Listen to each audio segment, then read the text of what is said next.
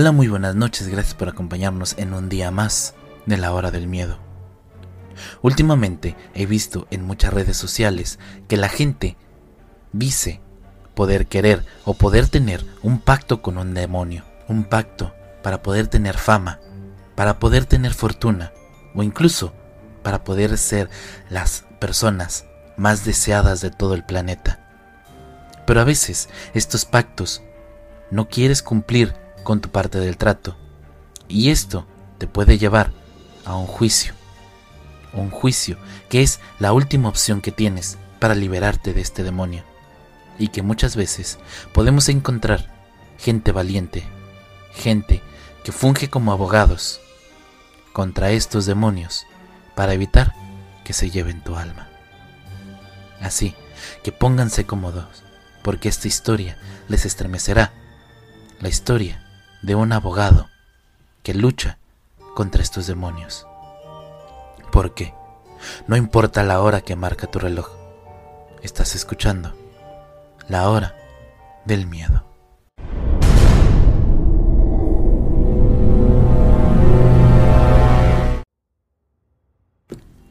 Todo mundo dice que hacer un trato con el diablo es mucho más fácil de lo que parece.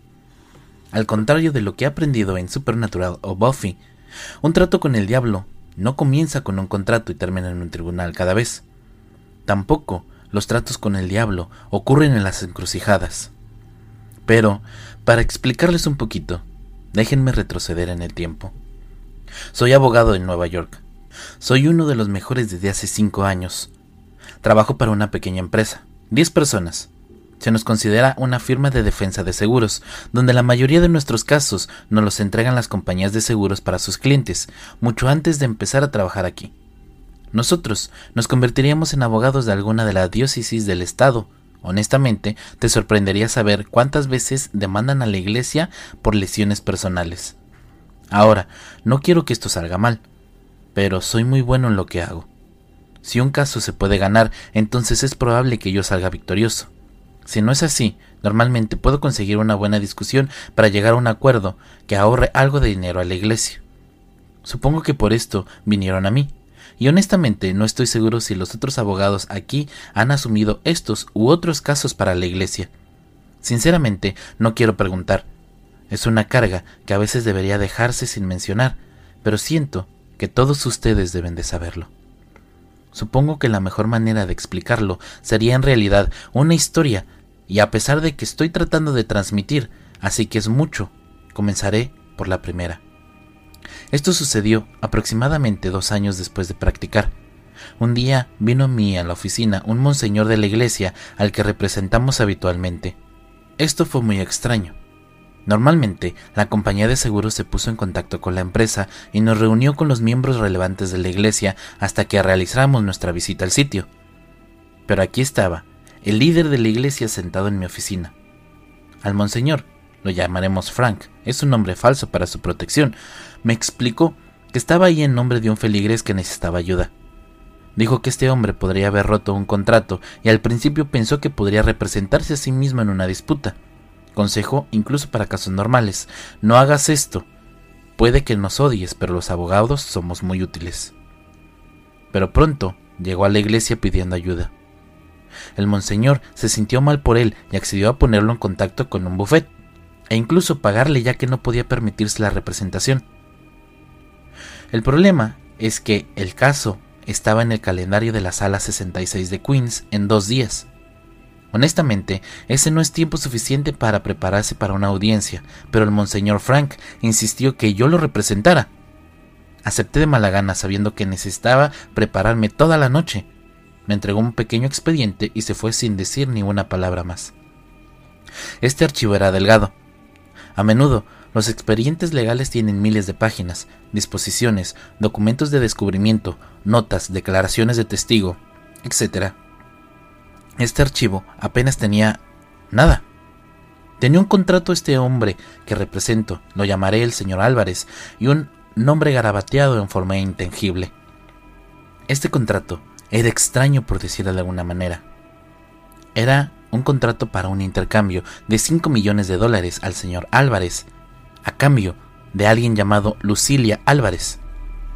Tan pronto como leí esto, supe que este caso era un fracaso. El contrato automáticamente es nulo contra cualquier orden público. Seguro que no puedes vender a otra persona. Y honestamente, debido a esto, simplemente hojeé los otros pedazos en el papel de archivo. En ellos venía el certificado de nacimiento de Lucilia Álvarez, que mostraba que solo tenía un año, que fue lo único que realmente me llamó la atención. Me comuniqué con el señor Álvarez, le informé de mi representación, que me agradeció mil veces, y le dije dónde encontrarme antes del juicio. Al día siguiente llegué temprano. Nunca había estado en la sala 66 de Queens, pero hay toneladas de partes en Queens donde yo tampoco he estado, así que esto no sería nada nuevo. El señor Álvarez parecía nervioso. Le dije que no se preocupara, que hay una gran cantidad de jurisprudencia que dice que los contratos como estos son nulos, que tal vez tenga que devolver el dinero de alguna manera, pero que su hija estaba a salvo. La sala del Tribunal 66, como habrás adivinado, está en el sexto piso, algo que cualquiera que hubiera estado en esta sala de tribunal puede haber adivinado. Sala de audiencias estándar, nada que decir aquí. Aunque me pareció un poco extraño que no se permitiera al público entrar a la sala del tribunal en ningún momento. Las salas del tribunal están abiertas al público salvo determinadas circunstancias, pero como sea, no es que otras personas vayan a venir a esta audiencia. El abogado contrario era la definición de un abogado destacado, alto, moreno y guapo, con una sonrisa que estaba en todo el rostro y un traje de cerca de dos mil dólares. Más tarde me enteré de que en realidad fue él quien celebró el contrato con mi cliente. El juez era un hombre corpulento. Se llamaba Juez Brim. Nunca me paré frente a este hombre, pero seguro no era la última vez que lo haría. Pero bueno, un juez es un juez. Unas últimas personas estaban ahí, dos funcionarios del tribunal que se encontraban de manera que bloqueaban la entrada. Y no voy a mentir, estos tipos me asustaron muchísimo. Eran enormes y tenían una expresión en sus caras que básicamente gritaba, no intentes nada. Déjenme ser franco, esta no es una audiencia justa. No tenía ni idea a qué me estaba metiendo. Ahora estoy mejor preparado, pero esa primera vez fue un shock. Cuando un juez comienza con, el acusado ha producido al niño, entonces sabes que te espera un mal momento. Inmediatamente objeté, porque esto no solo es perjudicial para mi cliente, tener un juez que ya prejuzgó el resultado, sino que también va en contra de todo orden público. Esta objeción fue respondida con un cállate y siéntate, cuando cuestioné que todo esto estaba fuera de lugar. Un funcionario judicial dio paso hacia mí. Como dije, no quería meterme con estos gigantes. El abogado contrario dijo que no y explicó que le dio a mi cliente cinco días más para hacerlo, pero que no lo cumplió. El juez finalmente me permitió hablar, a lo que le expliqué que la ilegalidad del contrato significa que mi cliente no necesita cumplir. Esto no salió bien. Me reprendieron bastante por una explicación que se puede simplificar mejor, pero un trato es un trato. En este momento, desesperado por simplemente sacar de la sala a mi cliente, que estaba hiperventilando visualmente en este momento, me ofrecí a negociar un trato algo más a cambio. Honestamente, esto solamente fue una táctica dilatoria. Mientras hablaba, ya estaba planeando mi apelación de esta decisión en mi cabeza, incluidas todas las sanciones que habría presentado contra este juez corrupto. El abogado contrario se inclinó hacia adelante. Nunca olvidaré lo engreído que parecía, y simplemente dijo, Su señoría, con mucho gusto, aceptaría al propio acusado como satisfacción de esta deuda no es necesario involucrar al niño. Honestamente estaba a punto de decirle que en esta sala lo ridícula que fue toda esta audiencia. Cuando comencé a hablar, mi cliente me interrumpió. Definitivamente, me interrumpió al decir, acepto el trato. Inmediatamente le dije que esto no era necesario y que podríamos ganar este caso en apelación. Sinceramente, todavía recuerdo palabra por palabra lo que me dijo. Hasta el día de hoy, estas palabras todavía me resuenan en mi mente cada vez que estoy en una sala de tribunal. Firmé este contrato. Mi hija. Ella es inocente. Esta es mi carga, mi cruz. Lo siguiente que supe fue que los funcionarios de corte tenían al señor Álvarez por los brazos. Honestamente parecían inhumanos. Rápidamente lo arrastraron a través de la puerta que conducía a la sala del juez. A pesar de mi protesta, el abogado contrario se apresuró a seguirlo, pero no antes de responder con la misma aire de suficiencia como algo de es un placer hacer negocios. Salí furioso en busca de otro funcionario judicial, pero nadie con el que hablé tenía idea a qué sala de tribunal estaba hablando. No existía la sala 66, y mucho menos un calendario para ello. Me estaba volviendo loco. Entonces, ¿dónde estaba mi cliente? ¿Qué acabo de presenciar? La sala del tribunal a la que anteriormente yo estaba, ahora era la 69. No había 66. Y no sé si me estaba volviendo loco. Salí de juzgado y vi al único hombre que tal vez podría tener una explicación. El monseñor. Fue muy abierto sobre todo esto. El abogado contrario, como habrás adivinado, es el demonio de la encrucijada. Él está ahí para hacer cumplir el contrato que él hizo. Hasta el día de hoy, no tengo idea de quién o qué es este juez, el mismo juez que sin importar dónde sea mi juicio, aunque he obtenido cierta información sobre él en otros casos, los funcionarios del tribunal son unos perros del infierno. Juro que los he visto transformarse en ocasiones en cosas que no podrías imaginar en tus pesadillas. Estas audiencias son la última esperanza de una persona que ha roto su trato y como resultado, el demonio ha venido a cobrar. No son justos, claro que no son justos. No estoy ahí para proteger yo a un cliente, Estoy ahí simplemente para hacer más llevadero el castigo. Es como resolver un caso, excepto que hay muchísimo más en juego. Pero ¿cómo puedo decirte esto? No quieres encontrarte en esta sala de tribunal. Es tan malo como un encuentro en una encrucijada. Pero este fue solo el comienzo de mi viaje, representando a estas personas. La verdad, he visto muchas personas pasar por esta sala de tribunal ahora no puedo explicar por qué yo tengo estos casos. Incluso los buenos resultados nunca son buenos. Supongo que lo hago porque de una manera extraña siento que estoy ahí para ayudarlos a llevar la carga. Que en este juicio injusto hay al menos una persona ahí dispuestas a ayudarlos a llevar su cruz. Cada que cuento estas historias, me hacen una pregunta. ¿Cuáles son las reacciones y explicaciones de los distintos sacerdotes ante estos juicios?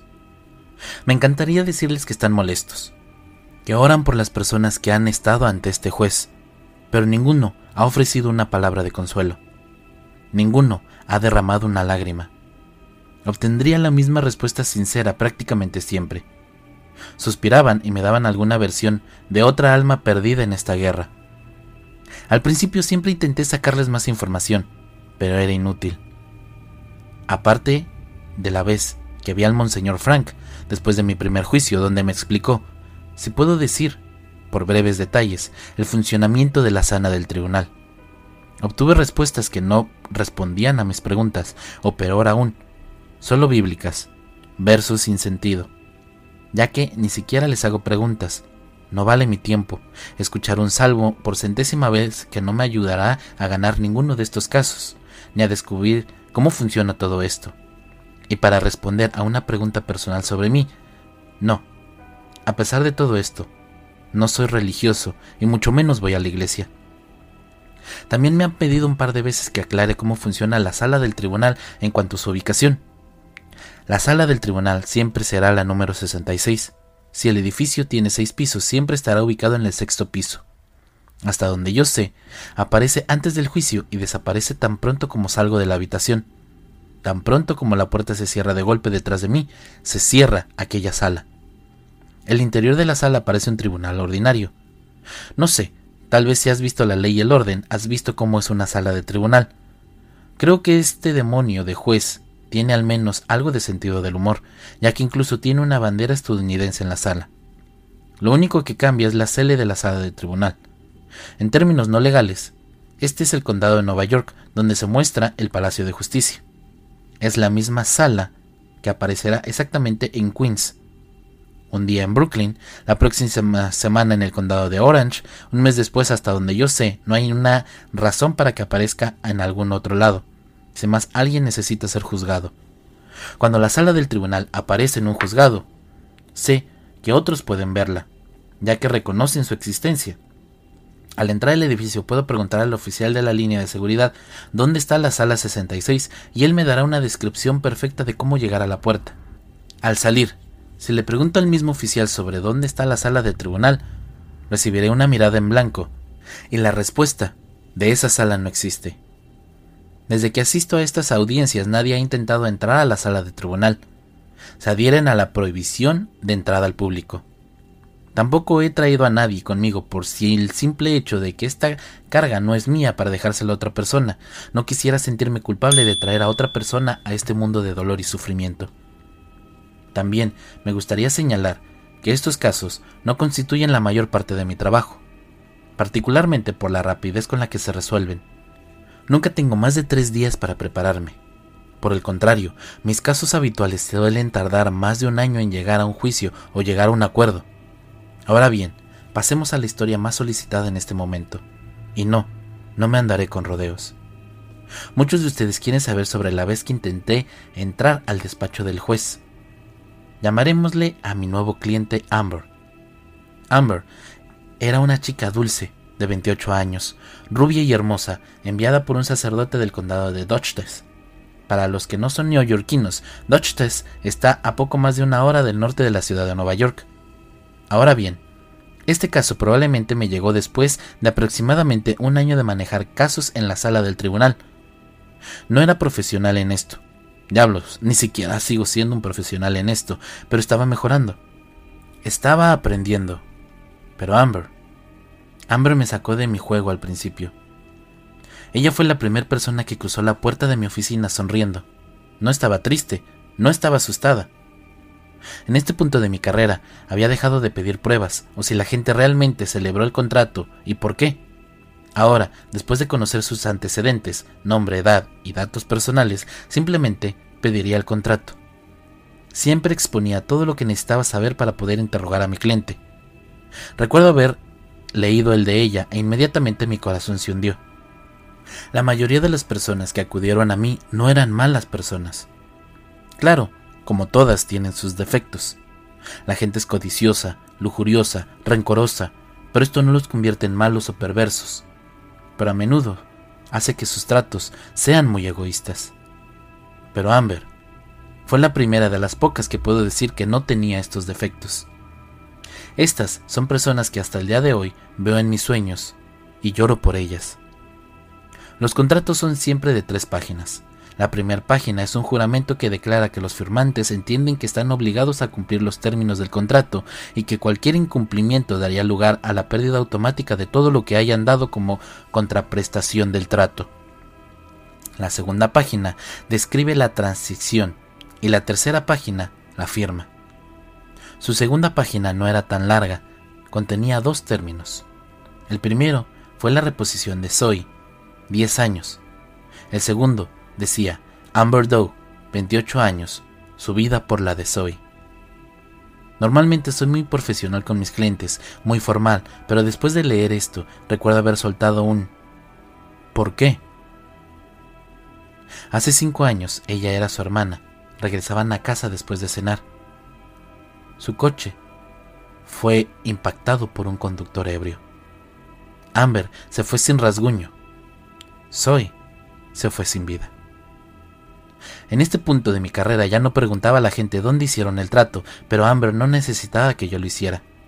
Me explicó que unas semanas después del accidente estaba visitando la tumba de Zoe cuando se acercó un hombre con un fuerte acento sureño. Él le prometió que su hermana podría salvarse, que sería como si el accidente nunca hubiera sucedido a los demás. Aparentemente, incluso fue lo suficientemente generoso para permitir que Amber pasara un tiempo con Zoe y le dio cinco años completos. Después de todo esto, lo único que podía decirle era que ya no se les ocurriría algo. Ella se fue. Yo me quedé ahí, solo, con mis propios pensamientos. Tres días después, ahí estaba yo, esperando a Amber frente al juzgado de Dutchess. Odio decir esto, me siento fatal ahora mismo al escribirlo. Pero, gracias a Dios, ella apareció sola. Si hubiera visto a su hermana, me habría derrumbado allí mismo, en la puerta del juzgado.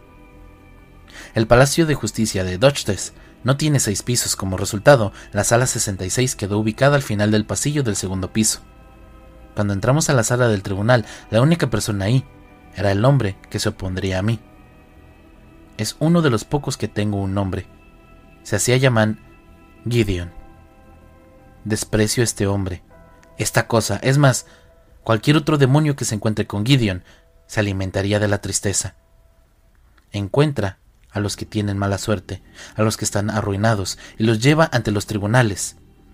Si alguien merecía un destino peor que el infierno, este es Gideon. Este es un hombre mayor, siempre viste un traje de tweed y tenía un sombrero grande. El sombrero siempre cambia de color. Claro, no coinciden. No estoy seguro de por qué, pero esto me llama mucho la atención. Hizo que mi sangre hirviera tan pronto como entráramos a la habitación. Nunca olvidé la expresión repugnante de su rostro cuando me dijo, Qué bueno es verte de nuevo. Bonita como siempre. Hice todo lo que pude, me paré ante él y le di una mirada tranquilizadora a Amber, de que no dejaría que se acercaran a ella. Para ser honesto, no porque pudiera detenerlo, sino porque estos demonios respetaban o tal vez temían al juez y nunca se atrevería a faltarle respeto en un tribunal. Como de costumbre, el juez entró con dos de sus gigantes, y en este momento al juez no le había agradado Diablos, todavía me trata igual hasta el día de hoy, pero al menos parece aceptar que el tribunal estuviera en Nueva York, yo estaría en él.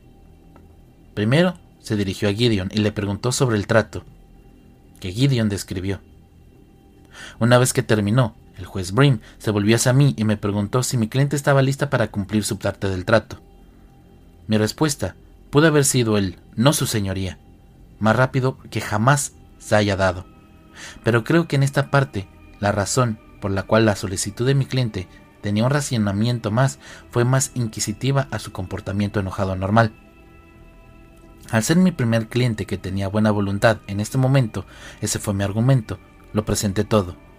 Como se llevaron a su hermana demasiado pronto e injustamente, como se acercaron a ella en este momento de desesperación, nada más y nada menos que en la tumba de su hermana. Como no tenía nada más que bondad en su corazón al hacer el trato, Estoy seguro de que todos pueden adivinar cómo fue esta discusión. Gideon se puso de pie, con este acento sureño suyo. Respondió. Tú, este, yo le di los cinco años. Ante esto, el juez Brin asistió la cabeza y ordenó a sus funcionarios judiciales que detuvieran a Amber. Cuando el oficial se acercó, recuerdo que me levanté en un salto y les pedí que esperaran. Cuando la agarró, recuerdo haber soltado Cinco años más. Le rogué al juez. Solamente denle cinco años más. Solamente para ver a su hermana crecer un poco más. Recuerdo al juez Brin recostándose en su silla y mirando hacia arriba antes de responder. Lo siento, hijo. El trato ya fue generoso a su favor. El funcionario judicial comenzó a arrastrar a Amber a la puerta. Ella trató de resistirse, pero la pequeña mujer no era rival para aquel monstruo que tenía con las manos alrededor de ella. La llevó a la puerta de la habitación y antes de que me diera cuenta ya estaban terminando. No estoy seguro de qué me pasó, pero comencé a perseguirlos. Estuve a dos pasos de la puerta. Pude ver un largo pasillo oscuro mientras la puerta se cerraba detrás de ellos antes que de repente me quedara mirando al techo. El otro funcionario judicial, que segundos antes estaba al lado de la sala en la entrada, me agarró por el cuello me ató al suelo con un collar de caballo. Duele, gravemente, pero el dolor físico de esta caída no es porque me haya alejado de esta puerta. Cuando me senté, miré fijamente los ojos del juez Brim mientras se dirigía hacia mí. Su advertencia fue simple. Si elijo cruzar esta puerta, no me detendrán de nuevo, pero será mejor que me dé cuenta de que no volveré a salir por ella. No fueron tanto las palabras en sí lo que me asustó, sino el tono en que usó para transmitirlas. No fue ira, no fue traición, fue miedo. Esto me ha dejado una huella, me ha hecho temer a lo desconocido y al mismo tiempo no desear conocer estos secretos. Supongo que esto es lo que sucede cuando ves que la fuerza de la persona es la que más temes al quebrarla justo frente a ti. Por mucho que me encantaría decir que salvé a Amber, no lo hice. Al igual a los que la precedieron y los que la siguieron, cruzaron la puerta. Y me encantaría continuar con esta historia, pero lamentablemente se me acabó el tiempo del día y debo volver a trabajar como esclavo en mis casos. Pero continuaré investigando mis expedientes antiguos en busca de los casos que realmente me han dado una huella o me han enseñado sobre la sala del tribunal. En cuanto a futuras historias, desafortunadamente estaré en la corte al menos durante los próximos dos días. Sí, lo que ustedes saben es que esto es un caso normal. Por lo que ya no habrá respuestas y preguntas. Puede que les envíe otra historia. Prometo volver con cada uno de ustedes cuando yo pueda.